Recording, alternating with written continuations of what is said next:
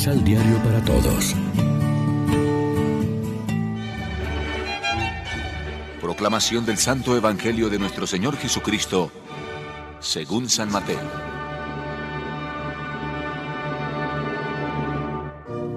Pidan y se les dará. Busquen y hallarán. Llamen a la puerta y les abrirán. Porque el que pide recibe, el que busca halla, y al que llame a una puerta le abrirán. ¿Quién de ustedes da una piedra a su hijo si le pide pan? ¿O una culebra si le pide pescado? Si ustedes que son malos saben dar cosas buenas a sus hijos, con mayor razón el Padre Celestial, Padre de ustedes, dará cosas buenas a los que se las pidan. Entonces, todo lo que ustedes desearían de los demás, háganlo con ellos. Ahí tienen toda la Biblia. Divina Amigos, ¿qué tal? Hoy es jueves 10 de marzo y a esta hora, como siempre, nos alimentamos con el pan de la palabra. Sobre la oración habla también Jesús en el Evangelio de hoy. Pidan y se les dará, porque quien pide recibe. Si ustedes que son malos saben dar cosas buenas a sus hijos, ¿cuánto más su Padre del cielo dará cosas buenas a los que le piden? La eficacia de la oración tiene su causa más que en nuestra insistencia en la bondad paternal de Dios. Si un padre no engaña a su hijo cuando le pide algo, sino que le da el pan y el pescado deseados, cuánto más Dios.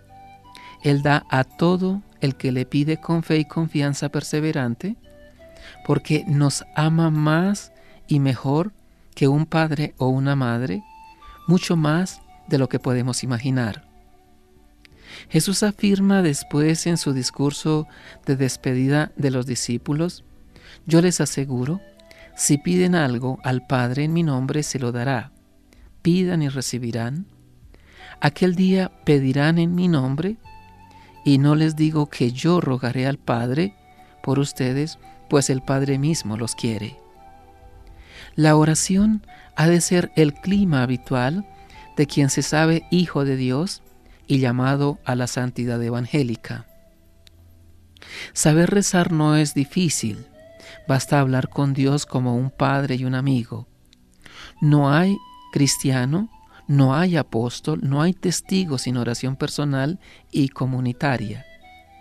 Todos los grandes santos y espirituales de todos los tiempos han sido cristianos de mucha oración. Así fueron capaces de captar el misterio de lo indecible para transmitirlo y testimoniarlo después a los demás, una vez eh, reafirmados en su identidad cristiana. Se dice que hoy hay crisis de oración entre los cristianos, que se reza poco y que se ora mal cuando se hace. Otros denuncian que los que oran se desentienden del mundo y que en cambio los que quieren revolucionarlo no rezan.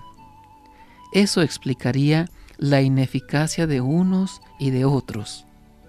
El ejemplo de Jesús en perfecto equilibrio y unión entre oración y acción es una lección evidente para cuantos lo seguimos. Reflexionemos. ¿Qué tanto espacio e interés damos a la oración en nuestra vida cristiana? ¿La vivimos como el cumplimiento de un precepto o como una necesidad que nace de nuestro amor a Dios?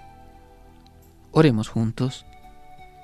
Gracias porque el Espíritu suple nuestra ignorancia y ora dentro de nosotros con gemidos inexpresables, dándonos la audacia de la fe y la confianza de los hijos.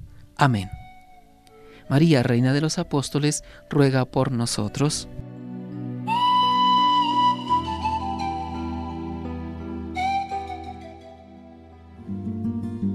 Complementa los ocho pasos de la Alexio Divina adquiriendo el emisal Pan de la Palabra en Librería San Pablo o distribuidores.